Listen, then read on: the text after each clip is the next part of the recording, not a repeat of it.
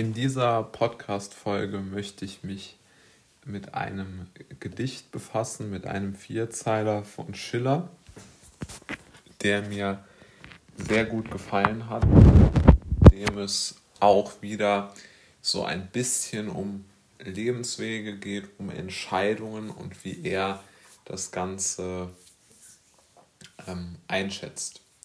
Und äh, das Gedicht ist relativ kompakt, aber doch sehr, sehr schön und eindringlich geschrieben.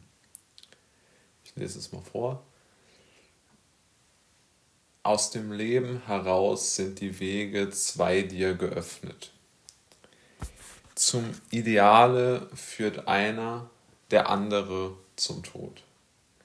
Siehe, dass du bei Zeiten noch frei auf, den, auf dem ersten entspringest, ehe die Parze mit Zwang dich auf dem anderen entführt. Und ähm, hier erkennt man doch schon ziemlich klar, wo er, wie er das Ganze sieht. Und interessant ist auch hier, dass er hier auf jeden Fall ein gewisses Schwarz-Weiß-Denken beschreibt. Also er sagt, es gibt das Ideale und den Tod. Das äh, gefällt mir schon mal sehr, sehr gut.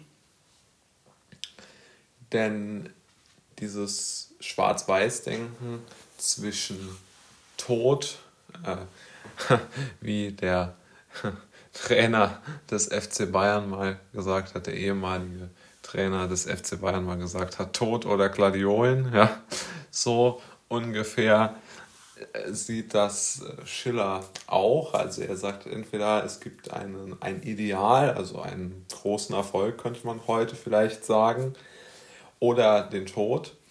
Und jetzt ist aber der, der dritte Satz schon mal sehr interessant, denn dort sagt er, siehe, dass du bei Zeiten noch frei auf dem ersten entspringest. Also er sagt, man solle wirklich bei Zeiten vor allem, also man solle sich nicht zu viel Zeit lassen, sich seinem eigenen Ideal zu nähern. Ja? Also ist aus meiner Sicht hier ganz klar mit drin. Also er sagt ganz klar damit aus, dass er denkt, möglichst früh im Leben sozusagen die richtigen Weichen hier stellen ähm, zu wollen.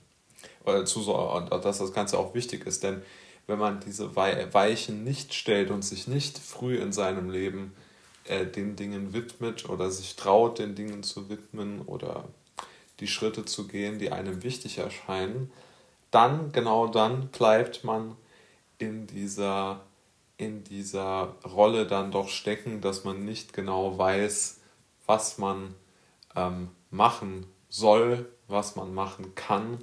Und das spricht er hier an, dass er sagt, möglichst früh sollte man da auf den richtigen Weg sich machen. Richtigen Weg hier in dem Fall natürlich.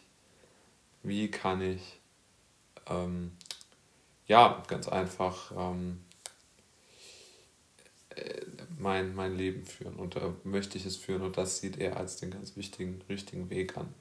Und der vierte Satz ist dann aus meiner Sicht natürlich der wichtigste, so sind die alle aufgebaut ehe die Parze mit Zwang dich auf dem anderen entführt. Und um das mal vorneweg zu sagen, wusste ich vorher auch nicht, habe ich mich auch erst mit beschäftigen müssen. Parze, das bedeutet, ist die sozusagen, äh, es beschreibt drei Schwestern, die in der griechischen Mythologie auftreten und die Aufgabe dieser Schwestern besteht darin, jedem Menschen einen Lebensfaden zu spinnen.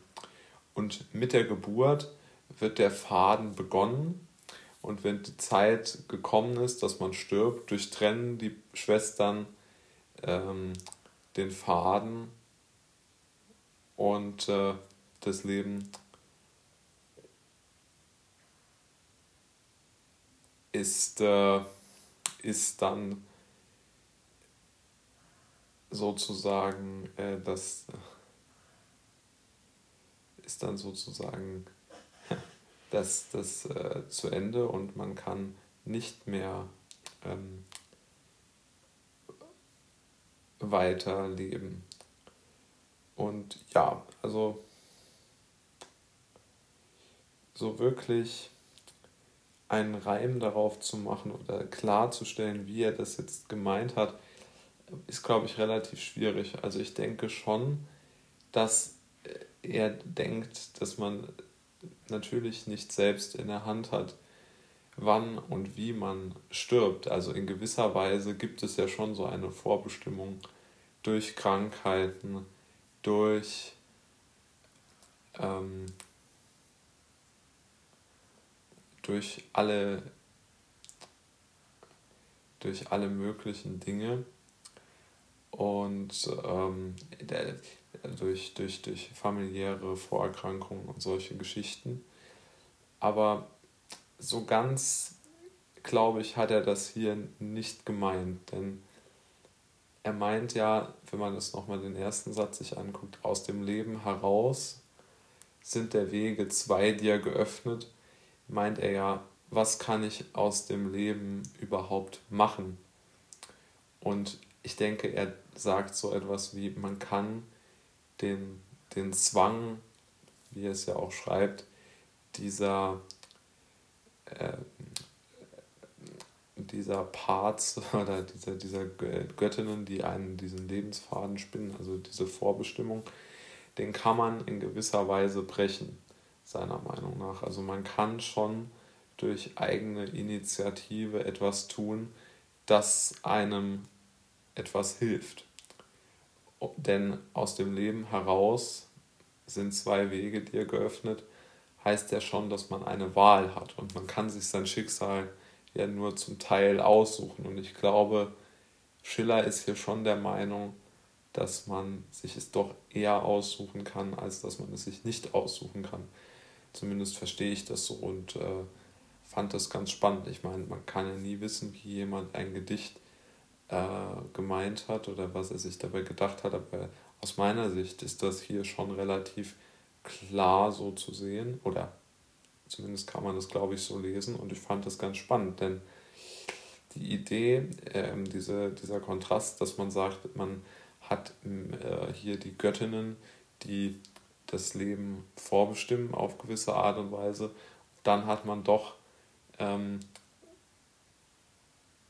die Möglichkeit, sozusagen bei Zeiten frei auf dem Weg ins Ideale, wie er es nennt, zu, zu kommen das ist ja dann schon ein Widerspruch und ich finde ihn ganz schön. Also das zeigt hier schon, dass in gewisser Weise da ein eine, eine, eine wirkliches Bewusstsein für die, ja einfach für diese Zweischneidigkeit dieses Themas dann bei Schiller natürlich da war und er das genau wusste. Und das hat er hier, glaube ich, schon sehr gut ausgedrückt.